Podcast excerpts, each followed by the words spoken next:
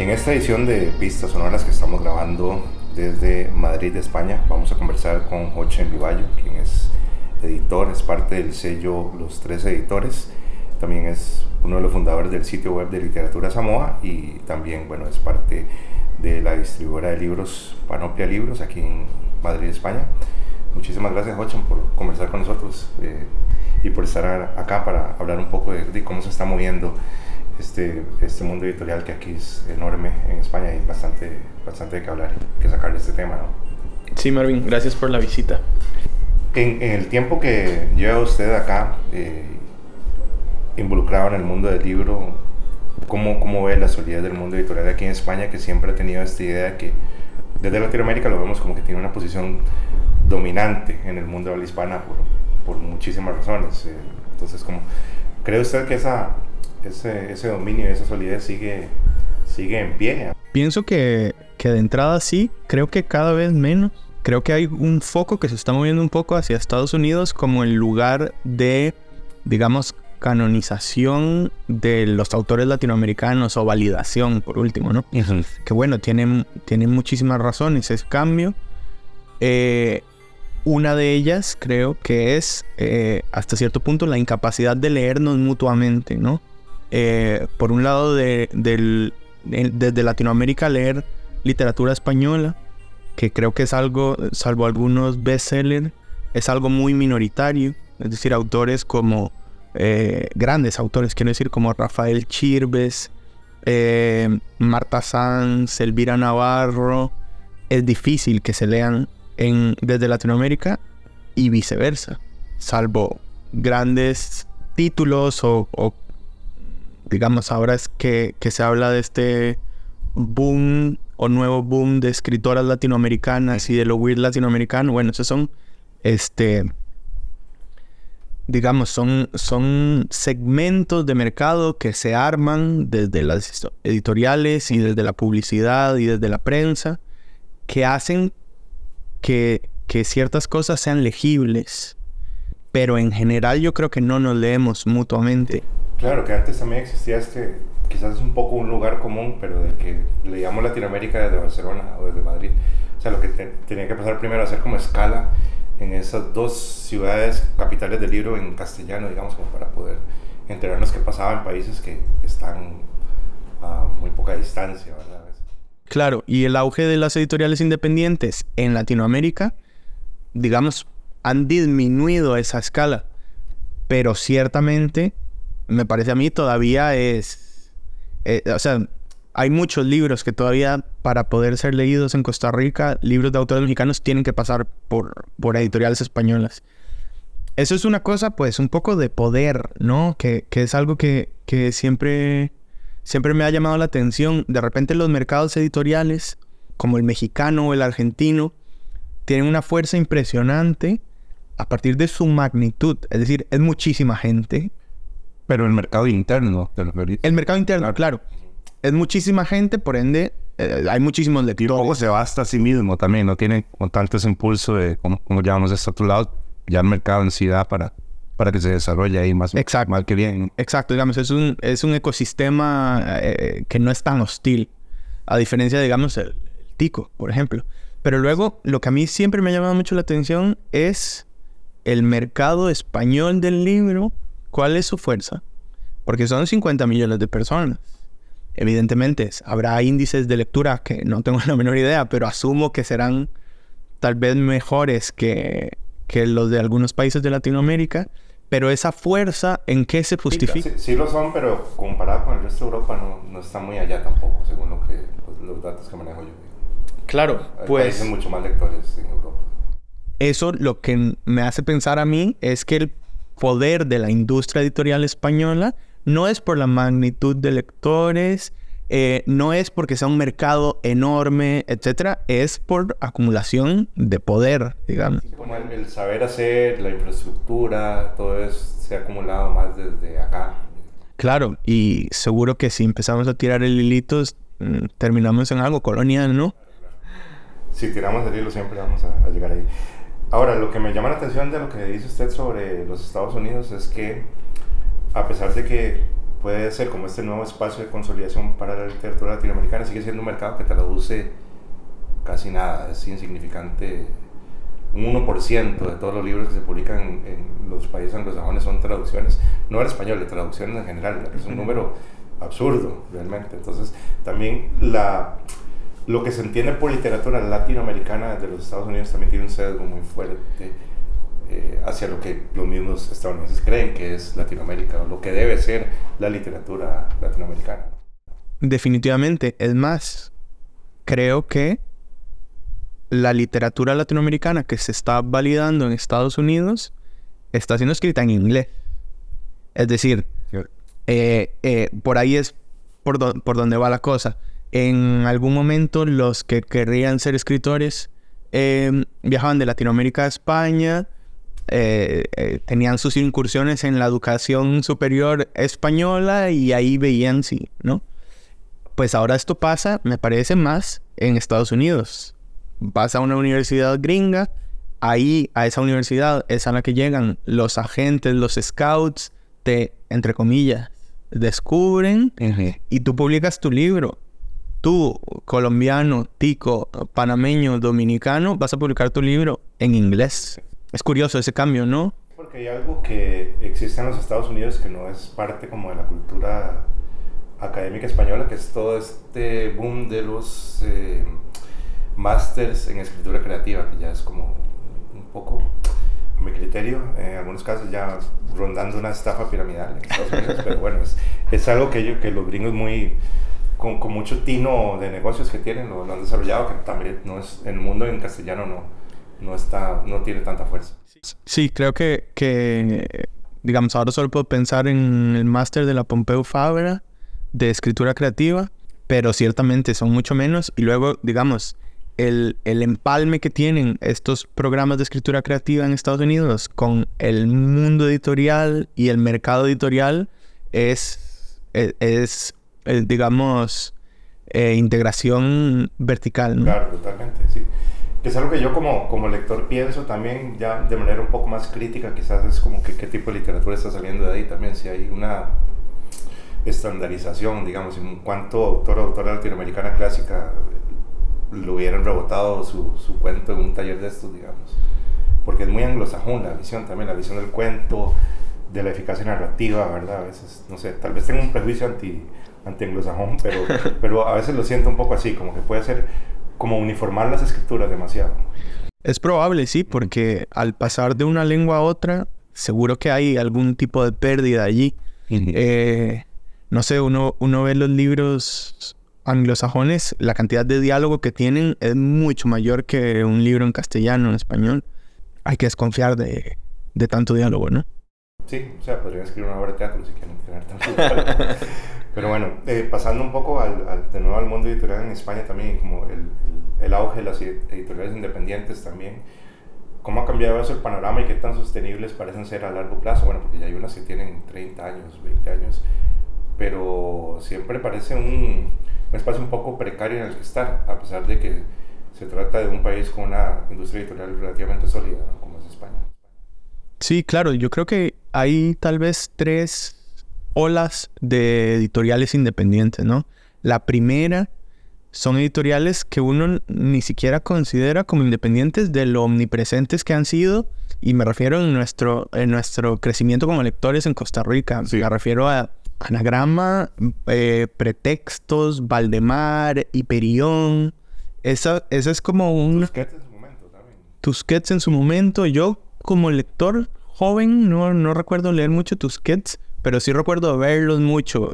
también se veía mucho Sex Barral, ¿no? En la nueva... Tusquets tenía Kundera y tenía un montón de cosas que lee uno cuando está joven. No, no por, no por disminuirlo como escritor, pero quiero decir como que tiene su público también cuando uno empieza a leer. Formativo. Formativo, sí.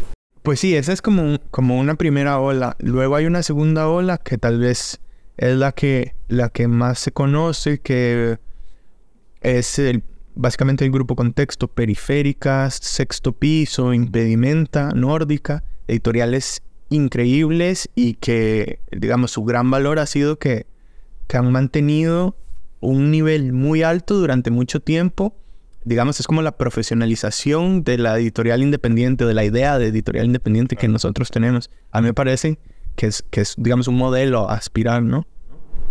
Sí, que se puede confundir a veces editorial independiente con ciertas prácticas editoriales o negocios tal vez desprolijas o demás, pero no tiene por qué ser así, puede funcionar a un nivel muy, muy eficiente también. Sí, y, muy profesional, y profesional en este contexto lo que significa es respetuoso con el lector, ¿no? Eh, y con canales de distribución y de llegada al lector. Eh, así que sí, esa es como, como la segunda ola, pienso yo, y la tercera ola eh, pues son editoriales más pequeñas que también creo que están eh, representadas en las librerías ticas. Me refiero, qué sé yo, a la editorial Tránsito, Colectivo Bruxista, eh, Pepitas de Calabaza, aunque Pepitas tiene ya unos 20 años, yo creo, pero... Páginas de Espuma. Páginas de Espuma, que tiene un trabajo impresionante en Latinoamérica. Juan Casamayor es un hombre incansable, el editor, que creo que viaja más a Latinoamérica que yo. Sí, bueno, también ahora que estábamos hablando un poco de que los latinoamericanos no leemos tanto español y viceversa, eh, sí me llama la atención que, que, si uno lee entrevistas de algunos autores españoles contemporáneos y con contemporáneos, quiere decir como de los últimos 30 años, parecen que sí tienen como mucho precio por la literatura latinoamericana, incluso como por sus vertientes menos trillada, digamos, uno lee una entrevista con Vilamatas y habla de eh, Sergio Pitol, digamos, el mexicano, eh, Lebrero, por ejemplo, que son referentes, que sí, bueno, para uno como lector pueden ser como muy conocidos, pero, no, no, así para el gran público.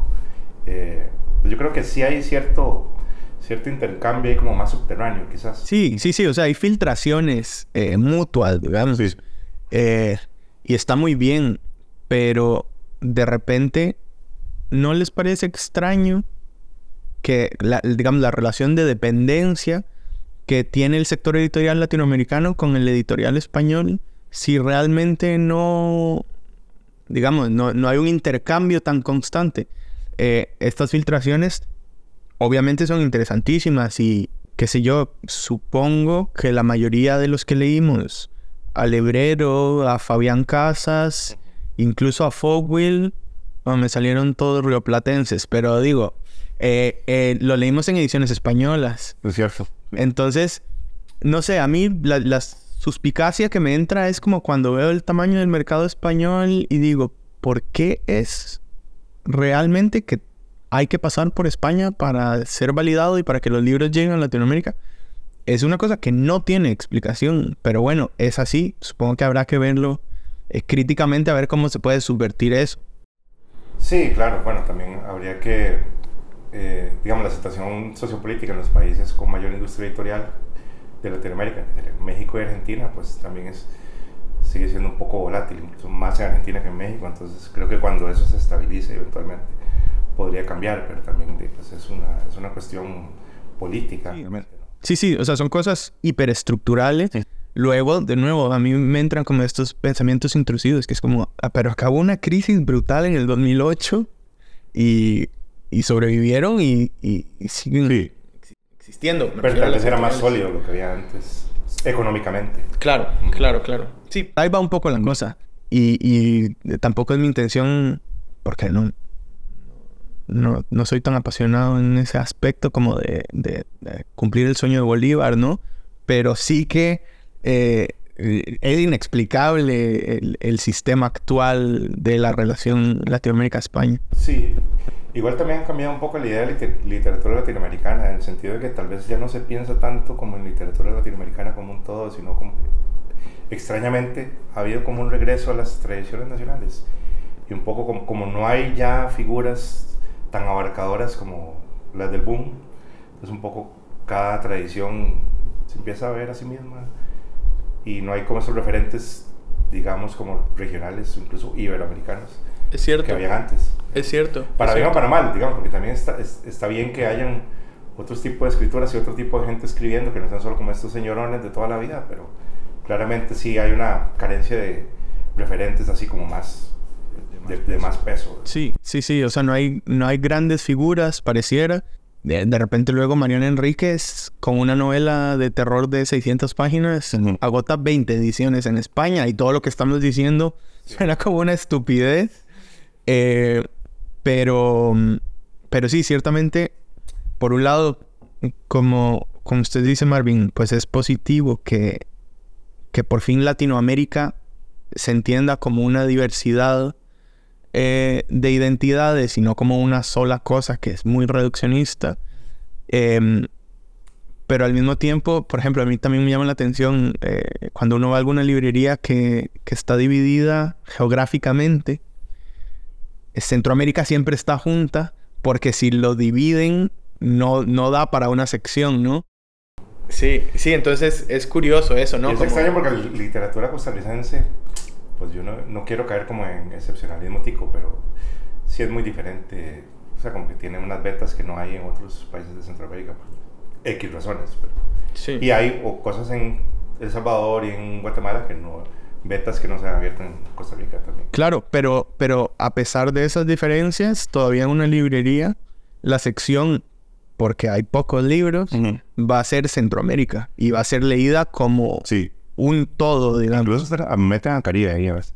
Es cierto. Para, el- para meter a Cuba y Sí. una literatura más, más potente.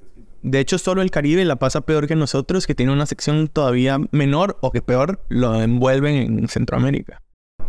Ahora hay, hay en, en la industria editorial también eh, la gente que hace un poco crítica de libros o un poco de- que comenta aspectos relacionados con la industria. Está como esta idea de las modas, ¿no?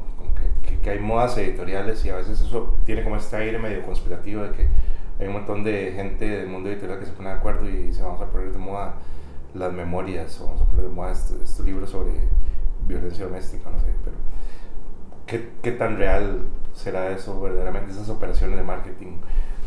Pues ni idea, la verdad. Eh, me imagino que, que como todo, o sea, supongo que en, que en primera instancia habrá algún libro, algún título que en efecto eh, logra arrastrar muchos lectores y luego pues sí que hay una cosa parasitaria de intentar eh, capitalizar el éxito de, de alguna de estas cosas.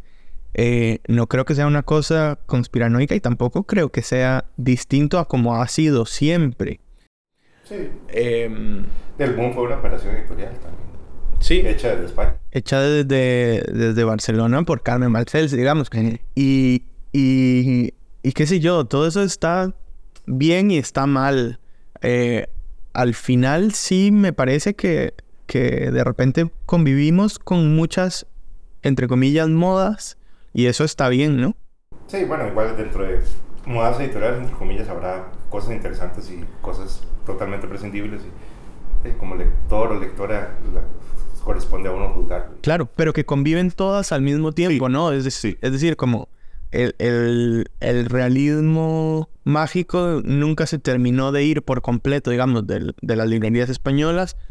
Eh, tal vez ahora está en una clave distinta, que es la clave del, del weird, fantástico, gótico, como le quieran llamar, latinoamericano. Y, y enhorabuena porque no son señores. Sí, sí, hay, hay una renovación generacional también en, en esas eh, sensibilidades. Ahora, también, además de las modas, se habla mucho como... ha- Hay ciertos escritores en Latinoamérica que tal vez tienen una visión un poco, eh, todavía un poco romántica, idealizada del oficio de escribir. Entonces hablan del mercado como, como este adversario siniestro, ¿verdad? Entonces creo que hay como algunos clichés al respecto, cierto puritanismo, purismo quizás, pero no sé cómo, cómo, cómo lo vería usted que está en el mercado de alguna manera, ¿no? Como, tanto como editor como en su trabajo en, esta distribuidora de libros, digamos que trabaja con cualquier cantidad de editoriales, ¿verdad? En España. Sí, sí, sí. En, en Panoplia trabajamos con muchas editoriales, eh, casi 4.000 si no me equivoco. No sé si tengo la capacidad, por ejemplo, de diferenciar el mercado de los lectores. Creo que son muy similares. Y no sé si sea una, una, una diferenciación conceptual que valga la pena hacer desde el lugar en el que yo me coloco, digamos, a, a hacer mi trabajo. No, no, no podría decirlo. Al final, ¿en qué se diferenciaría, digamos, el, el mercado del lector? no lo sé. es difícil. uno lee, por ejemplo, a Damián Tarovsky y él habla como de, del mercado como este ente que es casi... El mercado pide este tipo de libros, o el mercado obliga a escribir este tipo de libros. Me parece un poco curioso como esa personificación del mercado, digamos. Sí. Cuando en realidad está hecho por gente que lee. En el caso de Tabarovsky me parece que el concepto funciona y es operativo, digamos, y es, y es útil para él eh, eh, por el objetivo que tiene, digamos, su, su, su escritura crítica, ¿no? Sí. Que es hacer un plano del mundo editorial que es a su vez el plano de la cultura de masas y que es a su vez el plano de la cultura capitalista, digamos. En esa lógica a mí me parece operativo y útil, eh, digamos, segmentar el mercado de, del lector, ¿no? El lector sería, según Tabarovsky tal vez, eh, alguien que busca algo distinto que el consumidor, ¿no? Sí, sí, en todo caso nadie va a negar la realidad del mercado tampoco y para caer todavía en una posición idealista, ¿no? Que es donde no hay una, como una mediación entre lectores y libros y evidentemente la, la hay, ¿no? Y también está el marketing y todo esto. Pero ahora ya me interesaría preguntarle más un poco en su faceta como lector, como editor y como librero, digamos, cómo, cómo se balancean esas tres cosas no se balancean. O sea, dentro, dentro de mi vida, entre comillas, profesional, poco ridículo ponerlo de esa manera, pero en el fondo es así. Hay una intuición que es eh, inicial, que es me gustan los libros y cómo puedo vivir con libros cerca, ¿no? Me imagino que es similar a lo que sienten otras personas con eh, me gusta la playa y cómo puedo vivir cerca del mar, pues me hago surfer, ¿no? Y, digamos, si a, partir de esa intuición me ha tocado cumplir ciertos roles en, distintos segmentos del mundo editorial. Eh, como librero en, Costa Rica en un momento, eh, que fue eh, en ese momento Panoplia, mi actual empleador en Madrid, era mi proveedor, ¿no? así fue como, como yo conocí Panoplia. Eh, Panoplia es proveedor de muchísimas eh, librerías en Latinoamérica y en Costa Rica. Eh, a los lectores que hayan visitado Duluth, Landante, Francisara, Librería Francesa y otras. Que en paz Que en paz descansen muchas de ellas. Em, han, encontrado esos libros por Panoplia. Eh, ahí el trabajo del librero, digamos, es un poco eh, de prescripción eh, dentro de algunos límites, ¿no? Y esos límites nos, devuelven al mercado, ¿no? Los límites son lo que la gente quiere leer y lo que yo como librero puedo ofrecer buscando un equilibrio entre, entre, entre lo posible y lo imposible, ¿no? Una librería no puede ser la colección de mis libros favoritos como individuo, digamos. Sería una muy mala librería. Eh, pero una librería tampoco puede ser ofrecer todo lo que la gente quiere. Eh, pero en general, vamos, es un trabajo con, con, cierta responsabilidad, a mi parecer, que implica eh, ayudar a que circulen ciertos libros que, que pueden ser interesantes. Luego el trabajo en una distribuidora, que es mi trabajo actual, digamos, es un trabajo mucho más logístico, bastante menos romantizable. Claro. Eh, pero luego siempre recuerdo en algún momento que estaba en, en el stand de Luz en alguna feria por ahí del 2017 o 18. Era el día no me, acuerdo si era un día o si en general eh, por las mañanas iba a los colegios, pero bueno, habían colegios. Y eh, una persona del colegio, bastante joven, no sé, debe haber tenido 14, 13 años, eh, estaba embobada con un libro, un libro de teoría, además, un libro un poco extraño para embobarse con 3, 14 años. Joven, joven. ¿Qué, qué y, y esa persona se llevó el libro, creo incluso que o no pagó por él porque Andrea tuvo un gesto ahí con, con esta persona que... Andrea era, es la librera de Duluth. La librera de Duluth. Y a veces pienso en esa persona que llegó a su casa a leer ese libro y pienso todo... era un libro español. Y pienso que por todos los pasos que tuvo que pasar eh, ese libro para llegar a esas manos y a esa casa en Moravia o donde sea que fuera la niña. Y, y me parece lindo, la verdad. Así que, eh, pues en la, en la, distribuidora un poco el trabajo es eso. Y intentar eh, dar a conocer algunas editoriales y, y, proyectos interesantes que tal vez no tienen visibilidad en Latinoamérica eh, dándoselos a dándolas a conocer a, a, los libreros de allí para ver si, si pueden encontrar una audiencia. Bueno, se tiene ya su buen rato de no, de no vivir en Costa Rica, pero en su tiempo como librero, podemos hablar de que hay un perfil de persona que lee literatura en Costa Rica o no, es muy heterogéneo.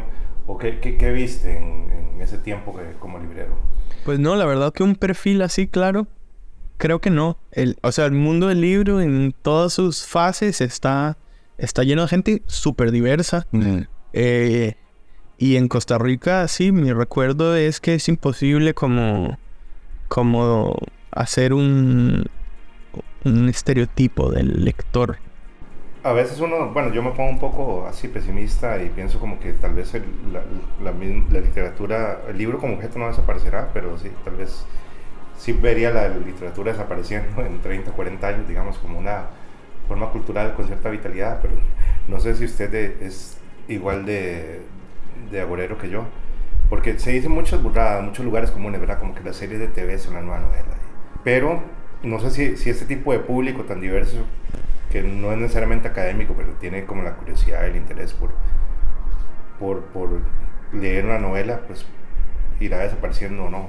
Bueno, sería pura especulación, pero es algo en lo que me gusta pensar a veces y, y lo que pienso no, no siempre es muy alegre. Yo no soy especialmente apocalíptico, la verdad. Quiero decir, han existido durante mucho tiempo y siguen siendo extremadamente mmm, cómodos, ¿no? Es decir, uno ve a gente en los aviones con, con libros todavía. todavía. Quiero decir, no es, no es como algo que, que haya desaparecido. Y, y, no, yo no soy para nada apocalíptico. Es probable que, que se transforme, ¿no? Que, digamos, ahí hay una cosa de sostenibilidad que yo pienso que tal vez se, se, se, transforme la manera de, de, digamos, el formato, etcétera, pero no, no ocurriría nada malo, ¿verdad? Siempre habrá novelas entonces, sí, cuentos, probablemente. Tiendo a pensar que sí. Okay. Bueno, muchas gracias, Ochen, por, por atendernos eh, aquí en, en Madrid desde su oficina en Panoplia Libros. Muchas gracias por venir hasta aquí, Marvin, en este calor de 37 grados insoportables. Bueno, sobrevivimos, por dicho. Muchas gracias.